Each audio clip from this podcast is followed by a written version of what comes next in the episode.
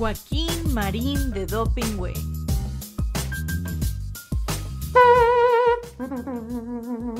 Atención. Paso redoblado. Ya. Joaquín Marín de Dopingüe, Joaquín Marín de Dopingüe.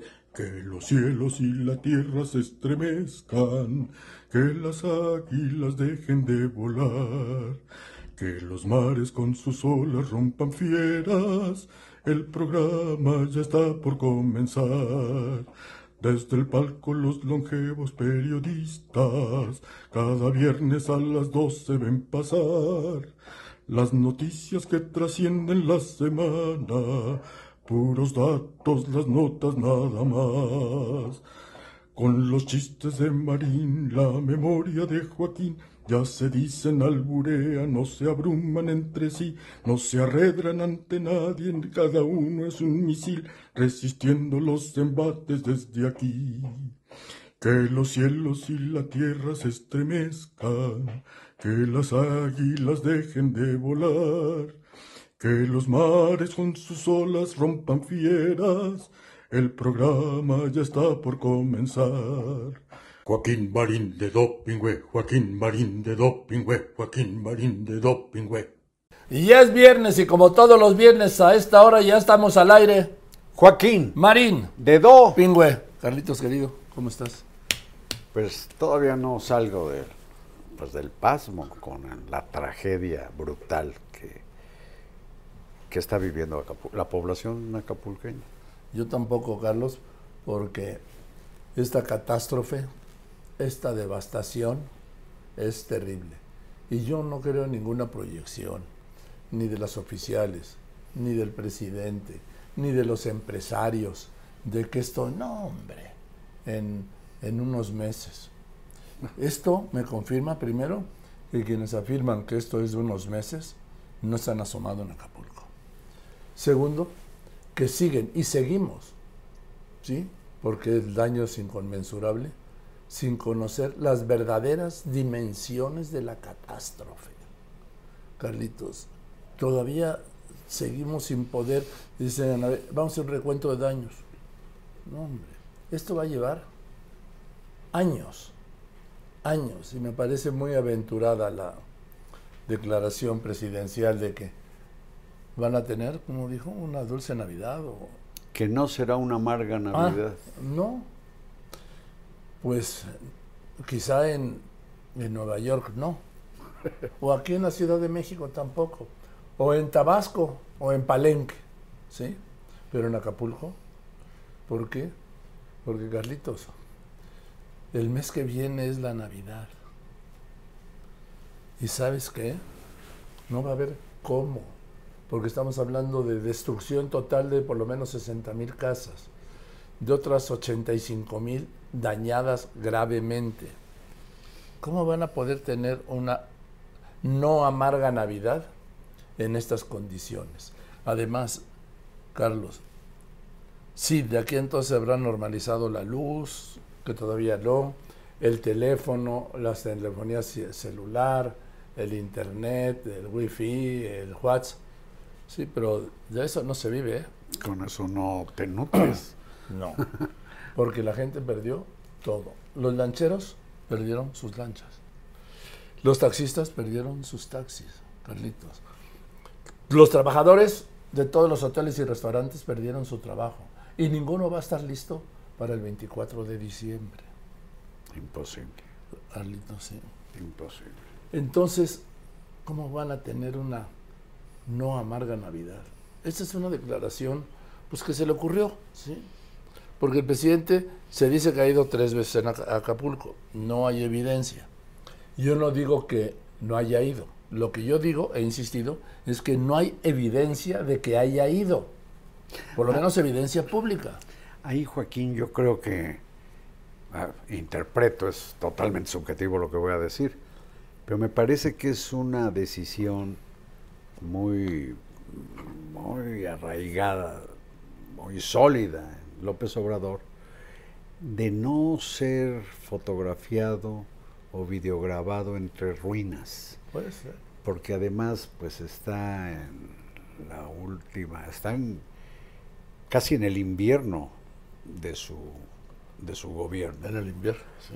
Entonces la imagen de él en un- entre ruinas, pues no creo que la deba tener, porque de otra manera no se explica. Tres, tres de las incursiones del presidente en Acapulco, o de tres, no hay evidencia gráfica. Y como bien dices, esto no quiere decir que no haya ido, porque también para qué mentir. Sí. ¿Para qué decir fui si no fue?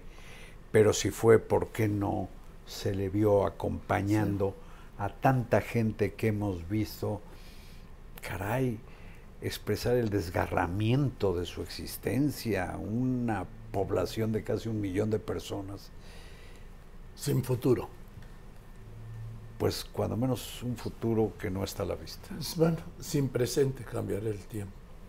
Su presente es La el tragedia. abandono, el olvido, la destrucción, la desesperanza, los muertos y lo que están viviendo ahora. La falta de... Es que no es fácil alimentar a un millón de personas, también aclaro, pero lo que están, esto no quiere decir que no sufran. Están sufriendo hambre por falta de alimentos, sed y deshidratación por falta de agua, están sufriendo eh, y hay un problema sanitario inevitable en estos casos. Faltan medicinas, Carlos. Aunque haya mandado médicos, faltan médicos, porque de repente estamos hablando de una... Es que esto es lo que no alcanzan a dimensionar, ¿sí? Un millón de personas. Carlos, que piden agua, luz, comida, teléfono, comunicaciones, médico, medicinas. Eso es- Ay, es casi imposible de atender en una semana o en dos o en un mes, pero eso no quiere decir que no exista el problema. que, si me permites, yo, yo sí quiero decir, pues el problema no fue el huracán. Los huracanes, pues ocurren, y como en este caso de manera inopinada casi, pero la devastación provocada por esos vientos, como se dice, huracanados, es una parte de la desgracia que está viviendo la población acapulqueña.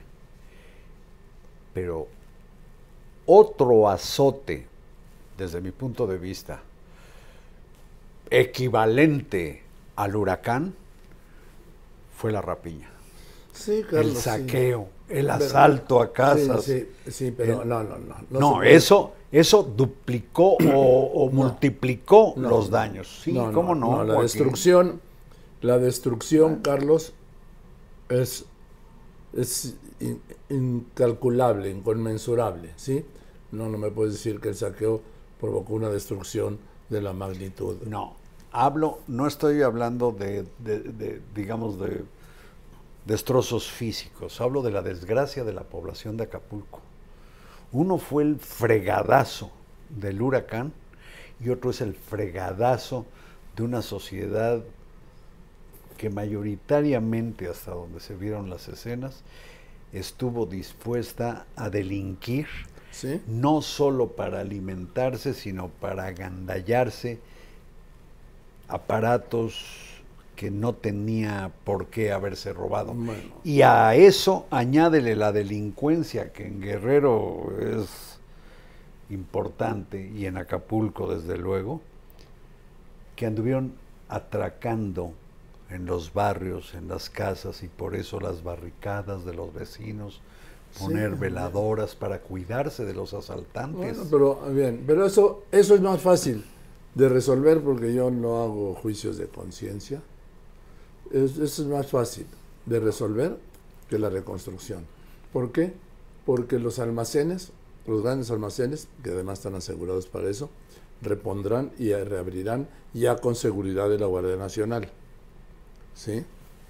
Eh, el tema es, Carlos, que no sé si en algún momento se subestimó, porque lo que es un hecho, aunque el presidente diga que haya mandado un tuit a las 8.40, sí, después, a eso de las 8 de la noche, pues, A nadie en Acapulco le avisaron, no le avisaron a los taxistas, no le avisaron a, a la gente que estaba en los hoteles, en la fiesta, a la gente que estaba cenando en los restaurantes. Carlos, a los pescadores que salen con sus cayucos al atardecer todos los días, al anochecer, perdón, todos los días. No avisaron a tiempo de la dimensión y me dirás es que aumentó muy rápido. Sí, pero ya lo que era un posible ciclón categoría 1 hubiera provocado terribles destrozos en Acapulco.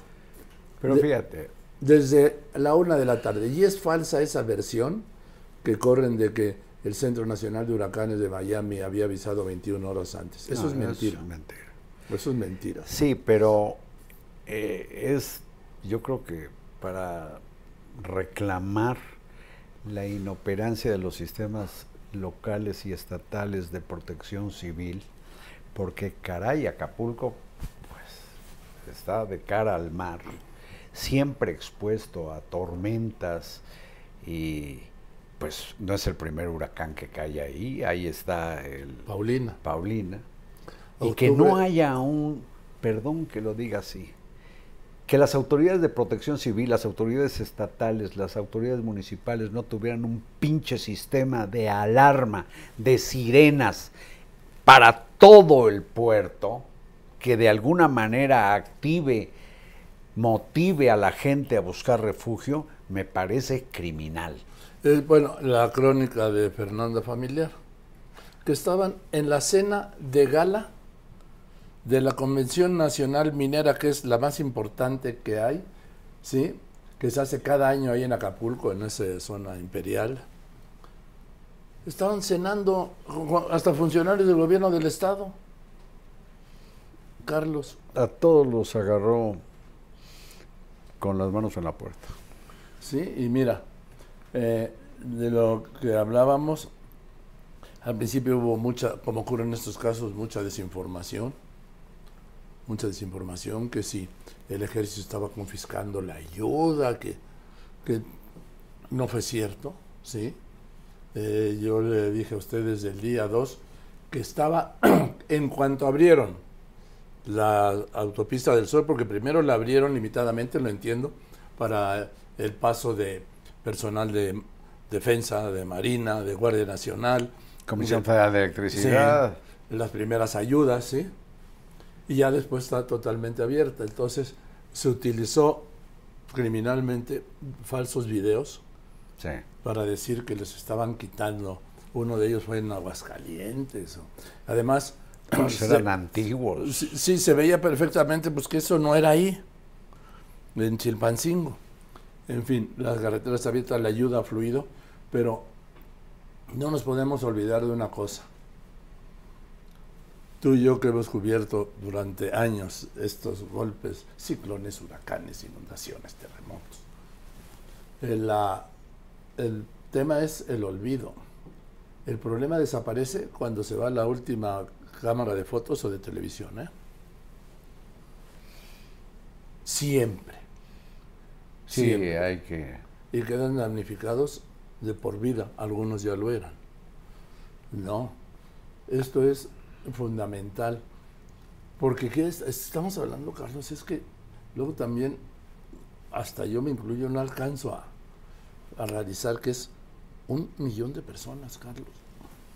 ¿Cómo atender luego a un millón de personas que han perdido todo? Pero no solo es la pérdida de hoy, Carlos, han perdido el trabajo. Y lo van a, no van a tener trabajo por meses y algunos por años. Por ejemplo, ¿quién va a apoyar a los lancheros y a los pescadores a recuperar sus, pues, su herramienta de trabajo, las lanchas y, y los cayucos o las lanchas de pesca? Las lanchas deportivas y las lanchas de pesca. No, la gente que vive de la venta de artesanías recorriendo las playas. los pequeños locales. Sí, eso. no ¿De va qué van a vivir? No va a volver en años. Yo no he visto que haya un plan, porque pues Fonatur no existe, ¿no? Por ejemplo, un plan, en- incluso en el de lo que está muy detallado, el del presidente que anunció de los 20 puntos, o 61 mil millones de pesos que se van a quedar cortos, ¿sí? Cortísimos. Un plan para ayudar a los pescadores. Un plan para ayudar, repito, a los, la gente que trabajaba en las lanchas, ¿sí? Los de los esquíes, los de la, la banana, los del parachute. Carlos. Los empleados de hoteles que arreglaban las habitaciones, que atendían la cocina de los restaurantes.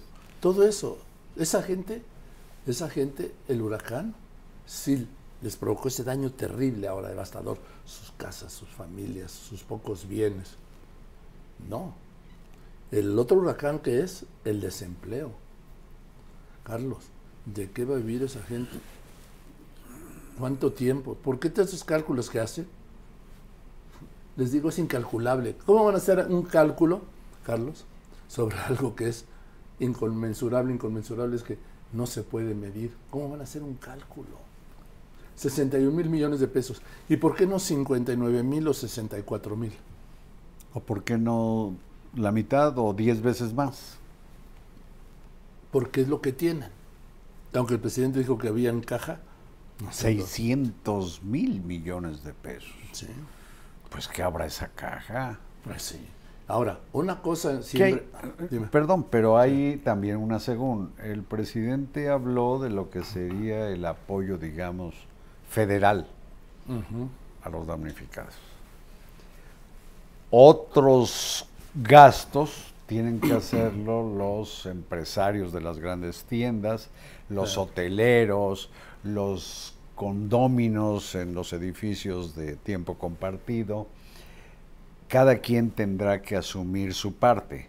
Aquí todos perdieron. Todo, exactamente. Y no puede el gobierno resolver todo, pero sí creo que el gobierno, sobre todo en los primeros días, dio tumbos de desinformación. Eso, eso. Y eh, lanzó mensajes equívocos de los que después culpó a los periodistas por el cambio de cifras que el propio gobierno eh, anunciaba y luego se contradecía o corregía y en la confusión culpaba a los medios que reproducían los informes oficiales. Ese caos no sería tal, Joaquín, si no se hubiera descuidado tanto lo que es el sistema de protección civil. Y, me llama mucho la atención esto.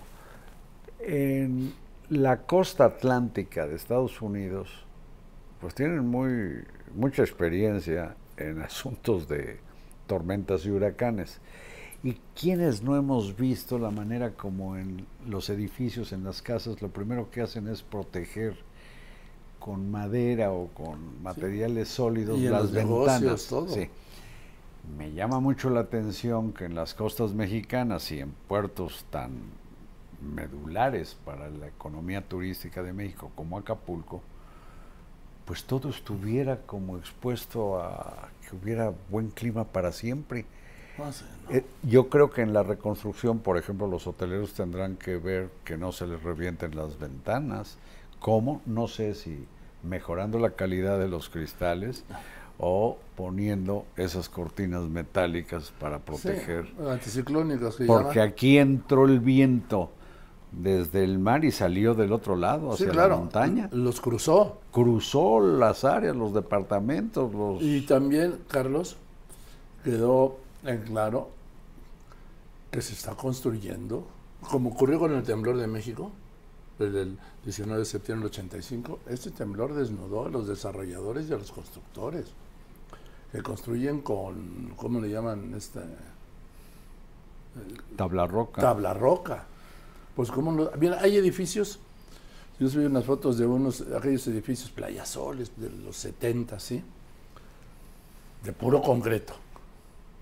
Pues sí les ar- arrancaron algunos ventanas o plafones, pero, pero nada están más. enteros. Los nuevos, Carlos, pues son de vidrio y tabla roca. Como cascarones de papel. Así, vámonos. Son exactamente edificios de papel. Pero, pero fíjate que también, por fortuna, como está en una zona sísmica, bu- bueno, bu- buena parte de los estados del Pacífico, pero sobre todo Guerrero, Oaxaca, pues los edificios de hoteles, de restaurantes, están muy bien construidos. no hubo derrumbes de edificios.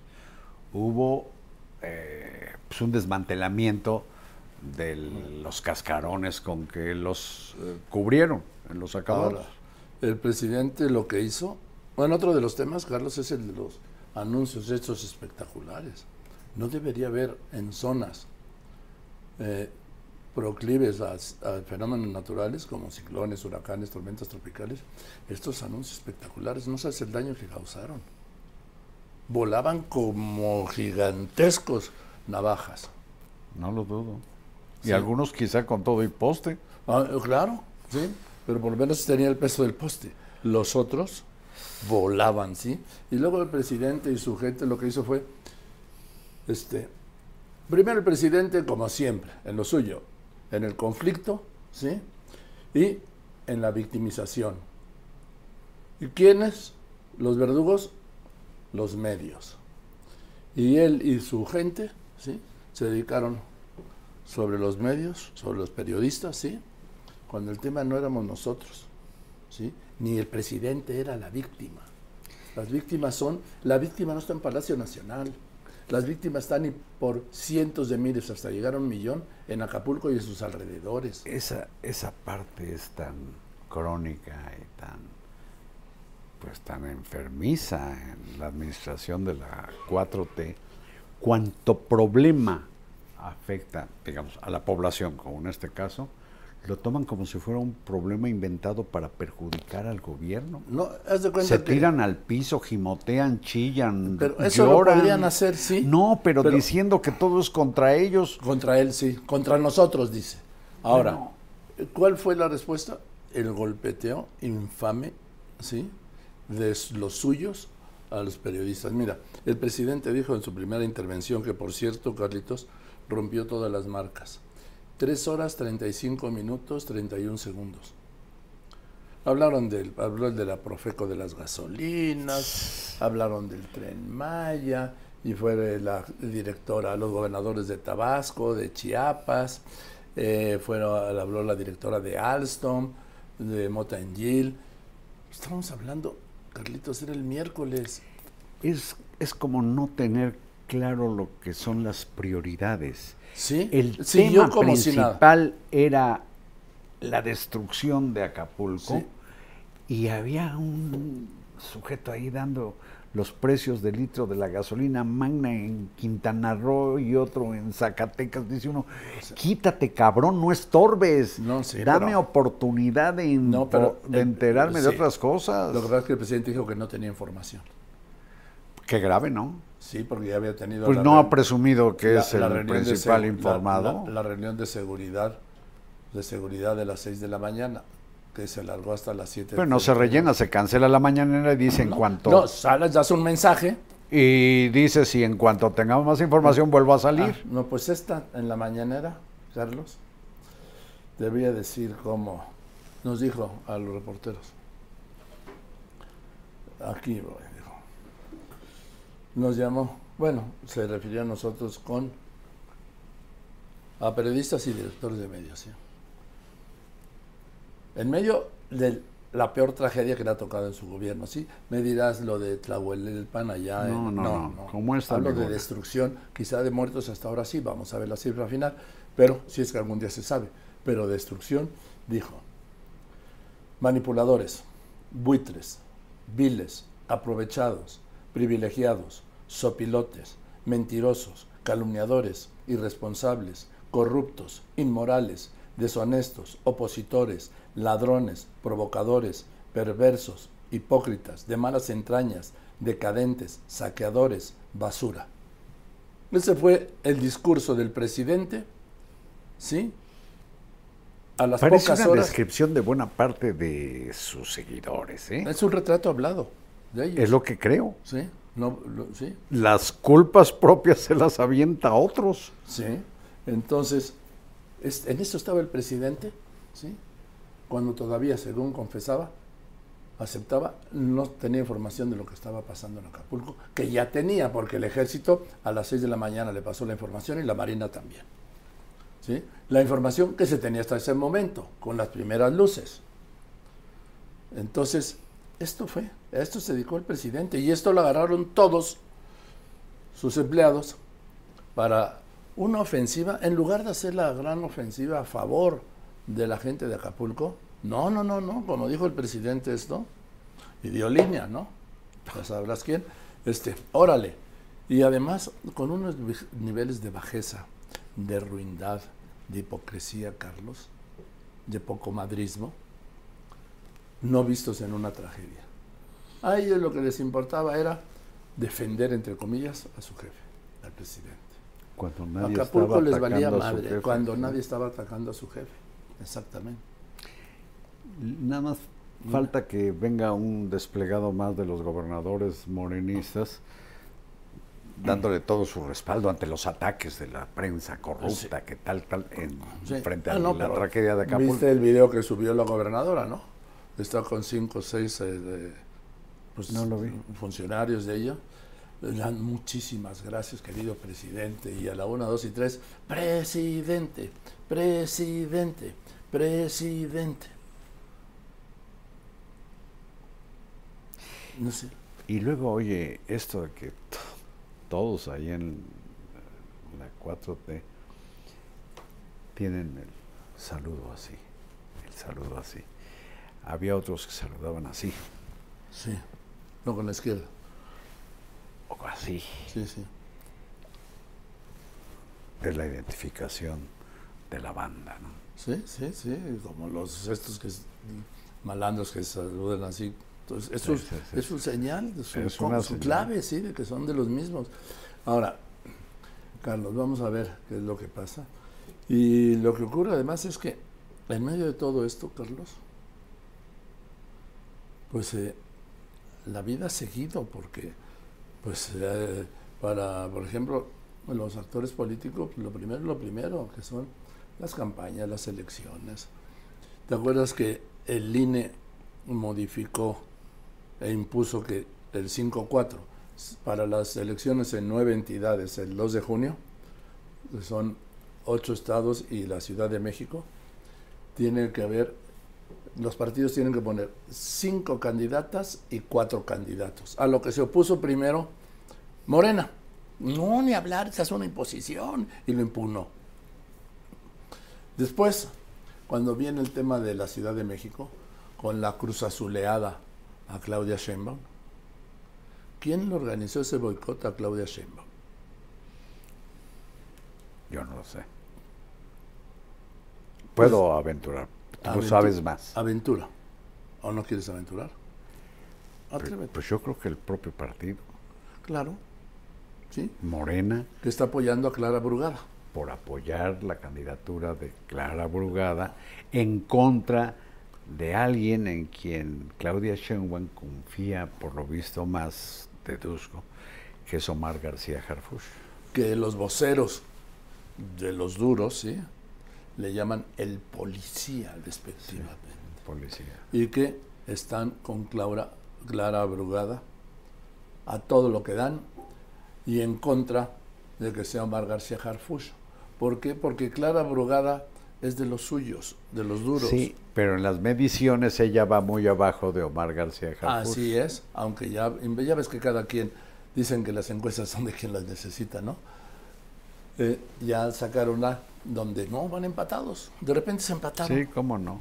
¿eh? Y Ah, en medio de eso, balconean una grabación, pues con la voz del jefe de gobierno que... que le atribuyen al jefe de gobierno. No, es la voz del jefe de gobierno. Si no es el jefe de gobierno quien habla en esa grabación, pues es otra persona que tiene su voz. Porque esto inclusive ya está analizado por la gente que conoce de esto de la inteligencia artificial, etcétera, y dice, no podemos afirmar que sea de Martí Batres, pero sí podemos afirmar que es una voz humana, no es una voz fabricada. Y esto en un porcentaje de acierto de más del 95%. Sí, y uno de los elementos que dan fundamentales, que es admirable lo que sabes a esos expertos, dicen que es una, es una voz humana porque respira. A ver si me explico. La voz de la inteligencia artificial obviamente no respira, no va a hacer, no inhala, ni exhala cuando está hablando, al hacer una pausa, no. Y aquí sí hay pausas para inhalar. Pero es con el exhalar. tono, el timbre, etcétera, pues dicen casi 100% Sí. del jefe de gobierno en que pide que inflen la popularidad de Clara Brugada y pues, ¿cómo se diría, Joaquín? Tú eres muy correcto cuando quieres. Pues que madreen a Omar García Harfush para bajarlo de las preferencias. Mira, vamos a oírlo, haciendo la aclaración de que no estamos asegurando que sea Martí Batres. Estamos diciendo que subieron esta, este audio atribuyéndoselo a él, lo que Batres dijo que no era él, que era la inteligencia artificial. Ya me pasaron cómo salió en la encuesta y sí va muy abajo, ¿no? Pero tenemos dos semanas para bajar a Omar por el tema de género. Eh, yo ya le dije a Dani que le siga pegando con Hernán, con Viri y a ver si saca algo más sana porque lo último del mini league nomás no pegó. Hay que seguir creciendo a Clara y no soltar la campaña contra Omar en redes y seguir sacando encuestas que pongan empate eh, eh, y, y mover todo lo que le ha pegado bien en redes. Y no me malentiendas, por favor, no es que no quiera hacerle caso a la jefa, ¿eh? es que creo que no está viendo las divisiones ni el panorama completo desde la ciudad. ¿Me confirmas de enterado, porfa? El problema es que el contenido de esta, pues esta Audio. locución empata con lo que ocurre en redes y en medios en el golpeteo a Omar García Harfush. A ver, antes hace un momento estábamos hablando de la, de la encuesta empatada. ¿Sí? Bueno, Ahora, esto, Carlos, habla de una división al interior de Morena, por lo menos en la Ciudad de México, que es, a ver, que es clave, este es el santuario, ¿sí? Este es el santuario, Carlos, de Morena. Desde, do- desde y 1996. de lo que le llaman la izquierda Sí. desde 1997. Sí, y de López Obrador, en 1997 Andrés Manuel López Obrador era el presidente del PRD. Y ganó la primera elección de la Ciudad de México con el candidato Cuauhtémoc Cárdenas. Y volvió a ganar en 2000 el PRD, y en 2006 el PRD, y en 2012 el PRD, y en 2018 Morena, López Obrador. Ha sido su bastión, su santuario. Hasta el junio de 2021, cuando sin que nadie lo viera venir, ni el, ni el régimen, ni la oposición, esta la oposición ganó 9 de 16 alcaldías. Y por eso las ñañaras de qué ocurrirá en 2024. Y también el interés, Carlos, que hay que llevarlo muy, muy, pues yo sí, muy puntualmente, sé que tú también, como siempre, Carlos, de qué va a pasar en la Ciudad de México. Porque yo lo veo así, a ver qué te parece. Si es Clara Brugada, la candidata, se estará confirmando que el presidente López Obrador le entregó a Claudia Sheinbaum un, un bastón, Sí. Pero no de mando. pero no de mando. Porque Omar García Harfush está como precandidato por Claudia Sheinbaum, que ella lo habló con el presidente y él estuvo de acuerdo, porque le había entregado un bastón de mando. Ahora, si no es Omar García Harfush y es Clara Brugada, habrá sido un bastón. Te regalo este bastón Pues sí. de Páscuaro, de los viejitos, sí. Del regalo este bastón. Y entonces será la primera diferencia pública entre el presidente López Obrador y Claudia Sheinbaum.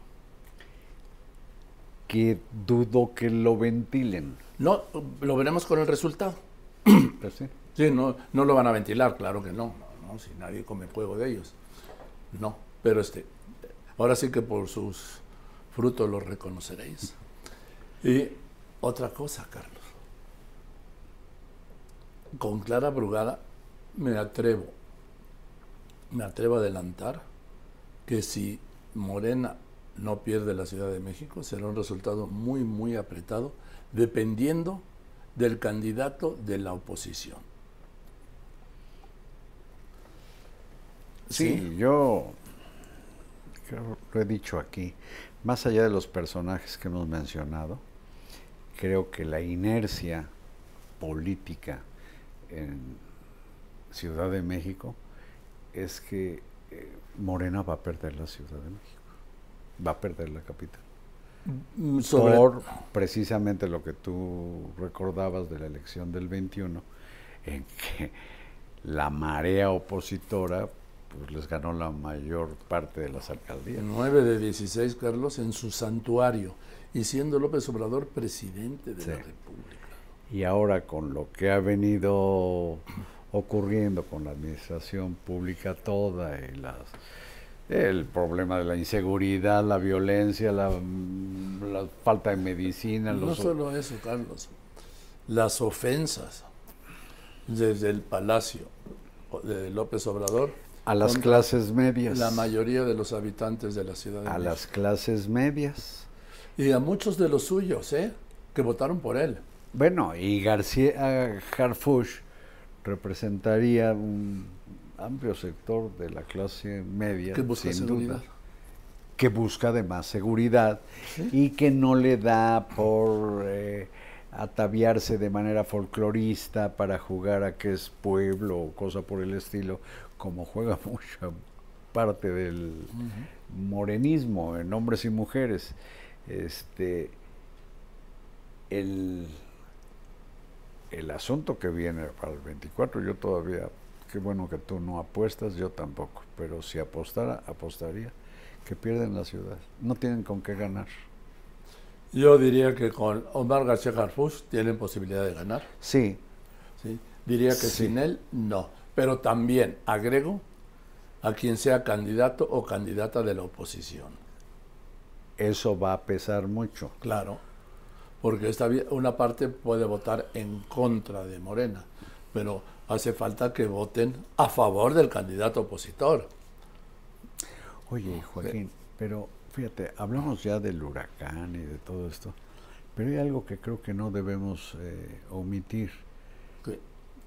Que el presidente de pronto se le ocurrió lanzar una especie de guante a la ministra presidenta del Poder Judicial de la Federación. Y palabras más, palabras menos, es algo así como ceda usted los fideicomisos, 15 mil millones de pesos, dice, y no le quitamos ni un peso a su solicitud de presupuesto para el 2024. Y entonces la ministra, yo creo que con, con una sagacidad muy especial, recoge el guante y le envía una carta diciéndole que tiene mucho sentido pensar en los damnificados de Acapulco sí. y que eh, como integrante de uno de los tres poderes está comprometida como el Ejecutivo y el Legislativo a beneficiar a la población y que ante su propuesta dice vayámonos poniendo de acuerdo por cauces definidos institucionales para ver qué podemos hacer pero en la carta también dice casi como pero ojo no vamos a hacer nada que atente contra los derechos de nuestros trabajadores. Los 45 mil que ya vimos que pararon el Poder Y a Judicial. eso siguió la respuesta del presidente En que da por hecho que les va a dar... en que dice que da que interpreta sí que es muy listo ¿eh? que, que da por hecho que la ministra aceptó entregar ese dinero y por eso le co- contesta a través de primero le contesta por la tarde este la secretaria de gobernación Esa María Alcalde. sí, en los mismos términos que, adelan- eh, que diría el presidente ya está hecho vamos a repartirlos nada más que ojo ni la presidenta de la corte puede decidir sobre esos esos fideicomisos. Punto número uno. Punto número dos, el presidente ya los extinguió. Bueno, a través de su bancada en, en el Congreso. Punto número tres, ya hay un proceso de amparo Ya están en en el cual, ¿no? En el cual ya se concedió la suspensión provisional que se da en automático, por lo cual las cosas vuelven con esta a su estado original, o sea, nadie los puede tocar. O sea, estamos, es una bola de... Pero de mira, aquí. Sí, pero mira por mira, aquí, mira yo por aquí. rescato de todo esto que por primera vez el presidente al lanzar el guante no ofende ni a la ministra ni a los integrantes del Poder Judicial. Llega inclusive a decirle a sus legisladores que honren las instancias en las que sirven, se refiere a senadores, diputados, Bueno, Dice, y no denigren al Poder Judicial Federal. puta que se ha cansado de denigrar. Bueno, bueno, pero llega a eso. Entonces yo lo único que digo es que la ministra lo que hizo es, a ver, hay un problema, el de Acapulco como el del país, de Estado.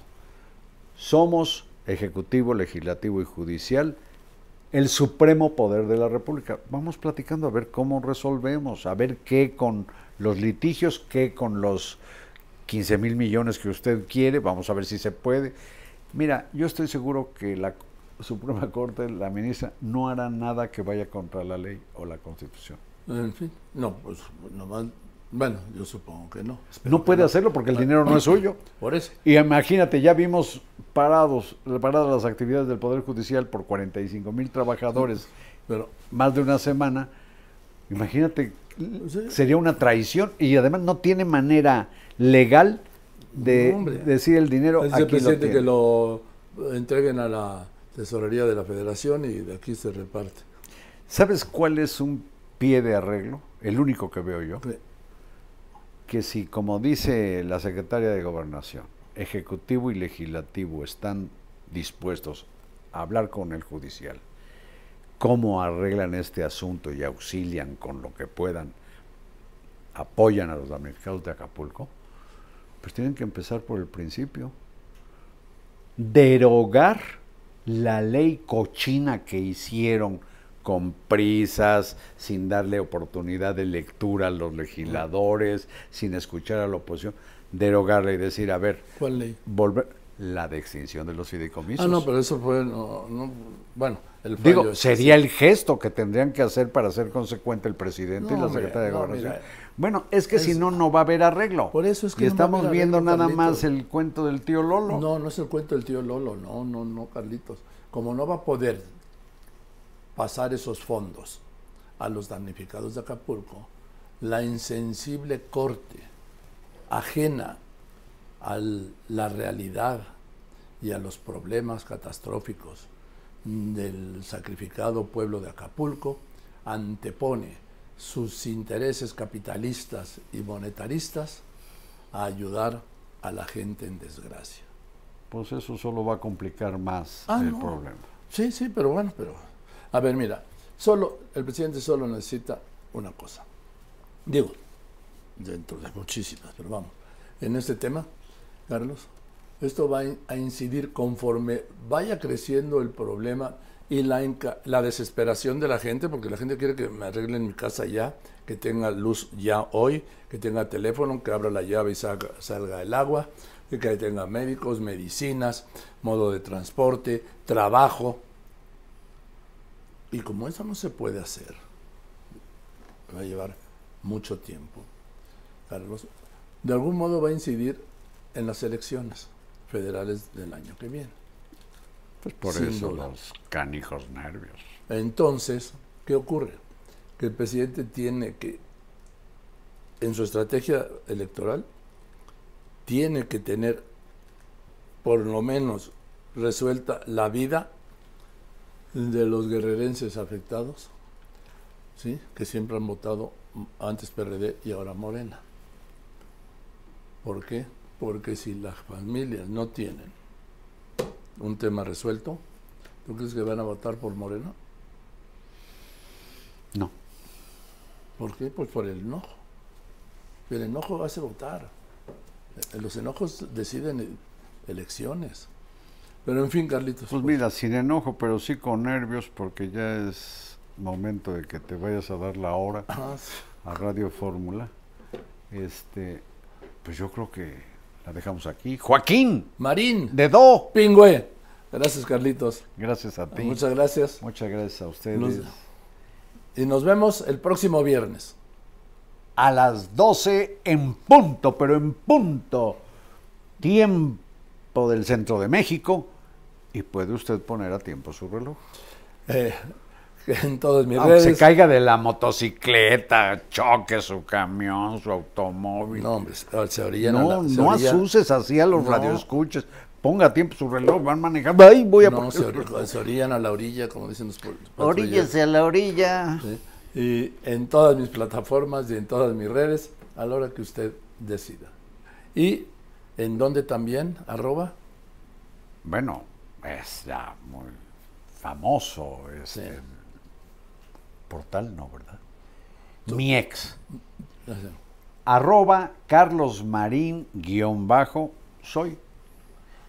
gracias y hasta, y hasta el viernes a las 12. Joaquín Marín de Dopingüe.